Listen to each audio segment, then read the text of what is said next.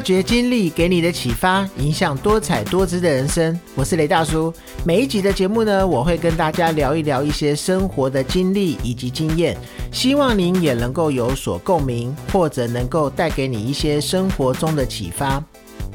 由于新冠肺炎疫情的影响呢，原定六月二十六号要举办的流行音乐金曲奖颁奖典礼延至八月二十一号。那本来要以线上加上实体的一个方式来举办。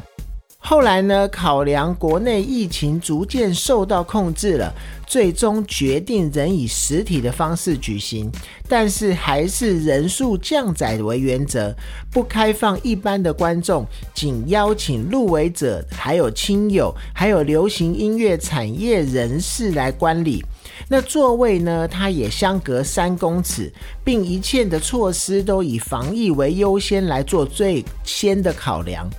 那因为呢，大叔我之前也是在唱片产业工作过，所以颁奖当天我的 FB 上面有很多唱片产业的朋友都 PO 了金曲奖相关的一个文。那虽然呢，现在我已经不在这个产业了，但每一年呢，我还是一定会关注金曲奖。包含入围啊，或者是得奖者，甚至还有表演节目，还有整个舞台的设计以及典礼的一个进行，都是我关注的一个重点。那当然呢，每一年金曲奖结束之后，一定会有一些正面或者是负面的言论出来，不管呐是针对得奖者啊，或者针对主持人呐，针对表演节目，大家都在网络上发表个人的意见。而我自己看来呢，以整个典礼的进行，不管是舞台设计呢，还是整个音乐设计，比起五到十年前的金曲奖，每一年都是进步非常的多。一方面呢是拜科技所赐，那一方面呢，我觉得这个产业它加入了很多年轻的心血，想法跟作为都非常的不一样，也都比较前卫。但艺术啊，其实是很主观的，没有一个真正的标准。我觉得呢，不只是流行音乐部分，就连传统音乐部分，还有其他的表演艺术，加入了年轻人的一个无限想法，对未来的呈现啊成果，绝对是有正面而且加分的一个效果。那今年的金曲奖歌王歌后，你都有猜对了吗？那田馥甄呢？这是首度夺下歌后。那蛋宝杜珍熙呢？也则是本届的一个最佳男歌手。那最大奖最佳年度专辑是由悲男族歌手桑布伊所抱回，而他啊也拿下最佳原住民歌手奖。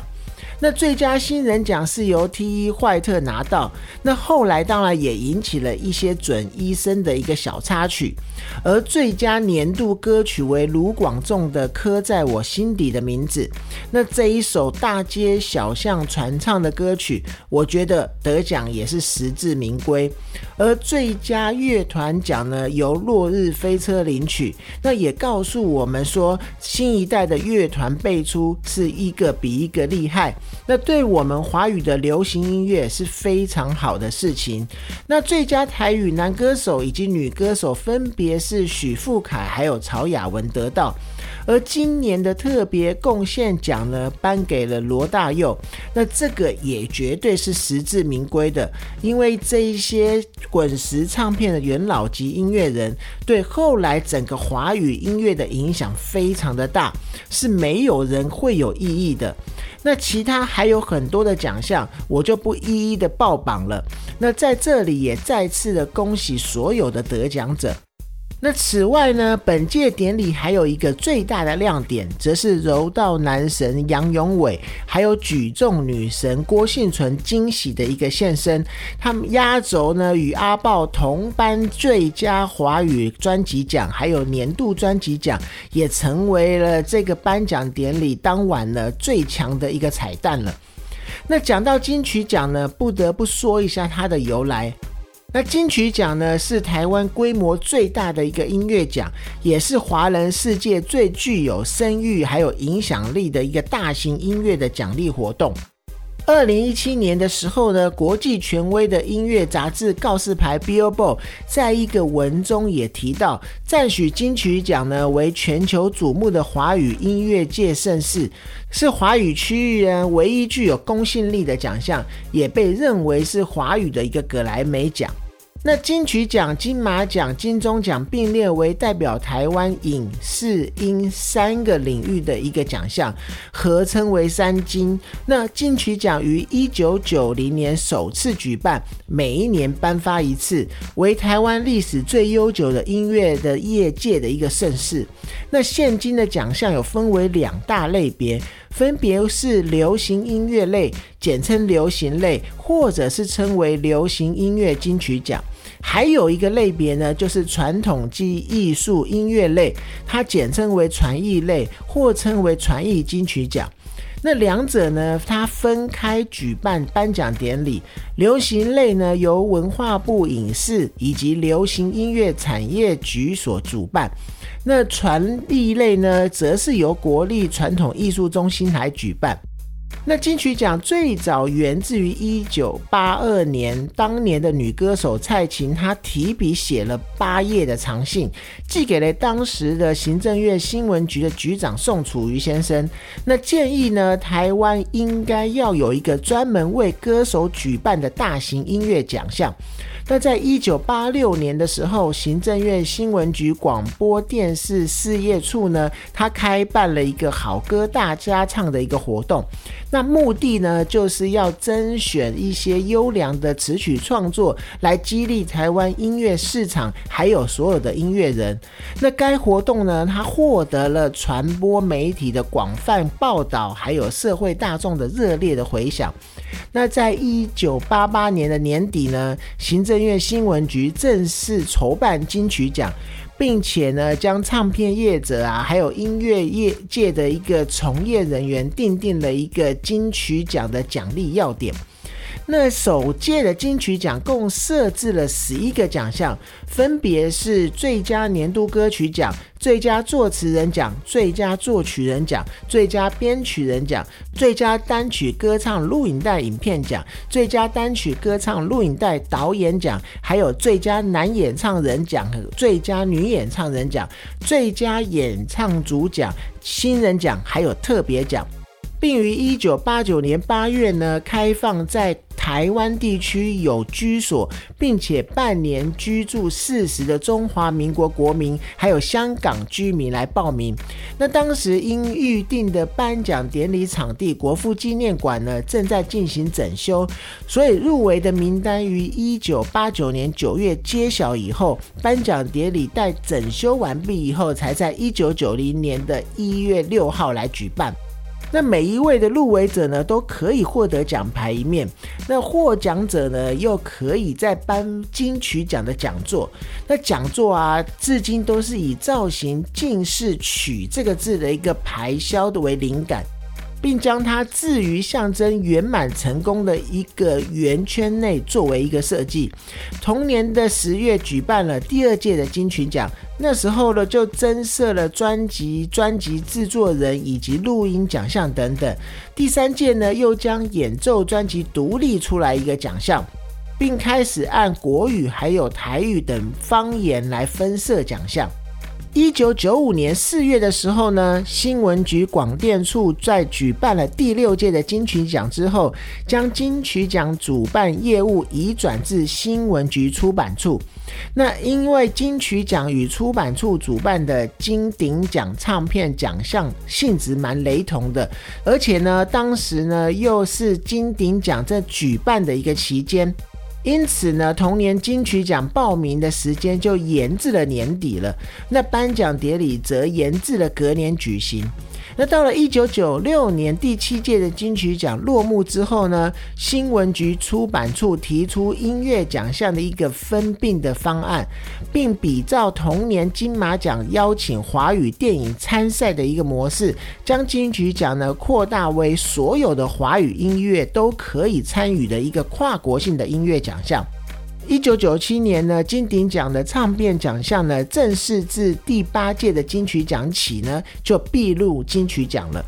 那同时呢，金曲奖增设了传统音乐还有艺术音乐的奖项。那同年呢，参赛的国籍限制放宽了，以增设独立奖项的方式，开放中国大陆以及其他国家华人报名。那一九九八年第九届的金曲奖进一步的取消了个人的奖项还有国籍的限制，只要啊作品与台湾地区首次发行者均可以报名名参加，并增设奖金。那 T B B S G 呢，取得了该届金曲奖颁奖典礼的转播权，不仅啊成为台湾首家取得大型颁奖典礼转播权的一个有线电视台，也首度的将颁奖典礼改为现场直播的方式来播出。那该届的金曲奖报名件数首度突破了千件，那报名的件数后续也大幅的一个成长。那两千年之后呢？金曲奖陆续的发生了变革。新闻局为平衡台湾各地的文化发展，在二零零一年，也就是第十二届，首度将金曲奖颁奖典礼移到了高雄去举行。然后二零零二年、二零零五年也都在高雄举行。然后在二零零六年的十七届的时候，还有二零零七年十八届的时候，以后的这个流行。类的一个颁奖典礼呢，就固定于二零零五年年底，他所启用的台北小巨蛋来举行了。那二零零三年第十四届金曲奖为鼓励介于。古典还有流行之间的跨界作品，所以增设了最佳跨界音乐专辑奖，并且鼓励客语或者是原住民的音乐，所以将最佳方言男演唱人奖还有最佳方言女演唱人奖这两个奖项改为最佳台语男演唱人奖、最佳台语女演唱人奖、最佳客语演唱人奖，还有最佳原住民语演唱人这四个奖项。那第十六届金曲奖的时候呢，也将流行类演唱专辑和新人奖分别按语言划分为国语、台语、客语还有原住民语这四个奖项。但是啊，新人奖因为参赛的作品较少，所以在第十七届的时候就合并为单一奖项了。那第十八届的时候呢，传统艺术音乐类以及流行音乐类奖项分开举办颁奖典礼，并且增设了评审团奖，以奖励未能入围但是有特色的优秀作品报名。那流行音乐类型的奖项呢，也分为演唱类还有演奏类，并且呢调整制作人奖项。那第十九届金曲奖的总报名件数就已经达到了一万件了。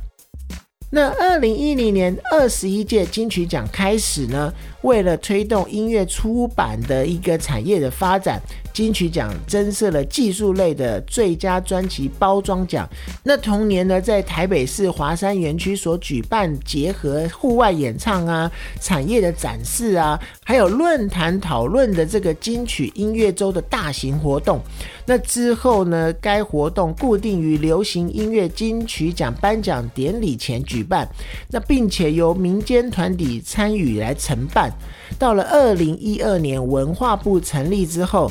二十三届的金曲奖主办业务呢，并入文化部影视以及流行音乐产业局。那文化部啊，在举办两届金曲奖的颁奖典礼之后，于二零一四年将金曲奖传艺类奖项呢，移交到国立的传统艺术中心举办。那传艺奖的金曲奖自此呢，由出版类十七个奖项重新调整为出版类以及戏曲表演类的十三个奖项。那报名以及颁奖的时辰也在流行音乐奖项之后。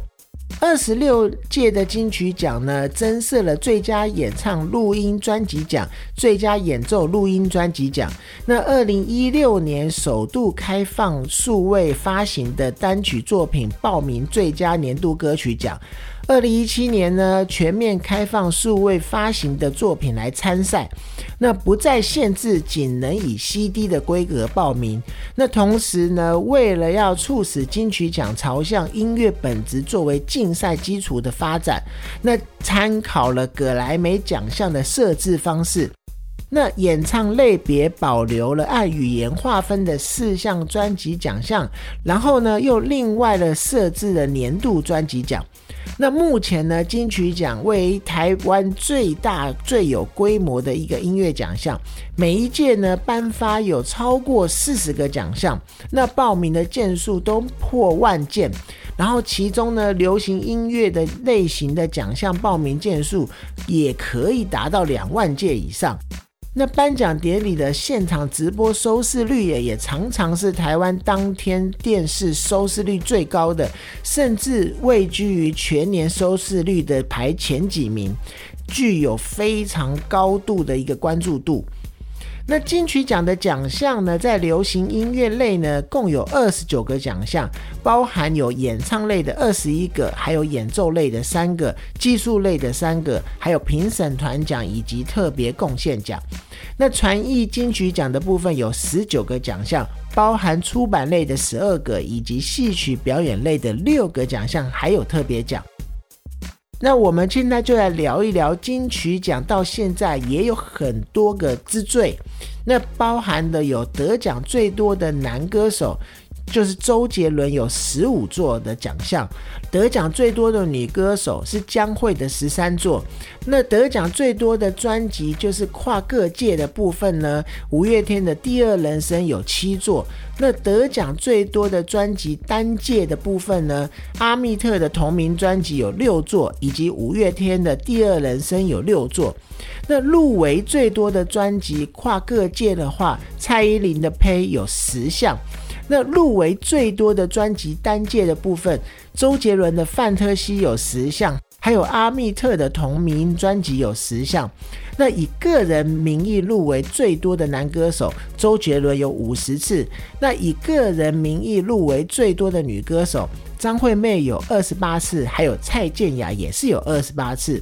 那而张惠妹呢，也是金曲奖表演次数最多的歌手，那至今有八次之多。那每一次的颁奖后都有得奖，还有没有得奖的人。那不代表没有入围或者是没有得奖的就不是好音乐。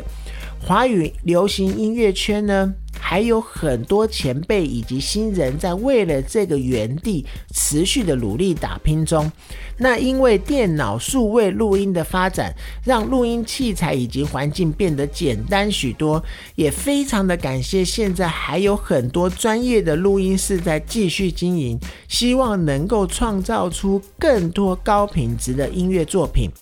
那不管呢，最后奖落谁家，我们大家都要继续的支持华语流行音乐，有支持创作者还有歌手，才会产出更多优质的作品。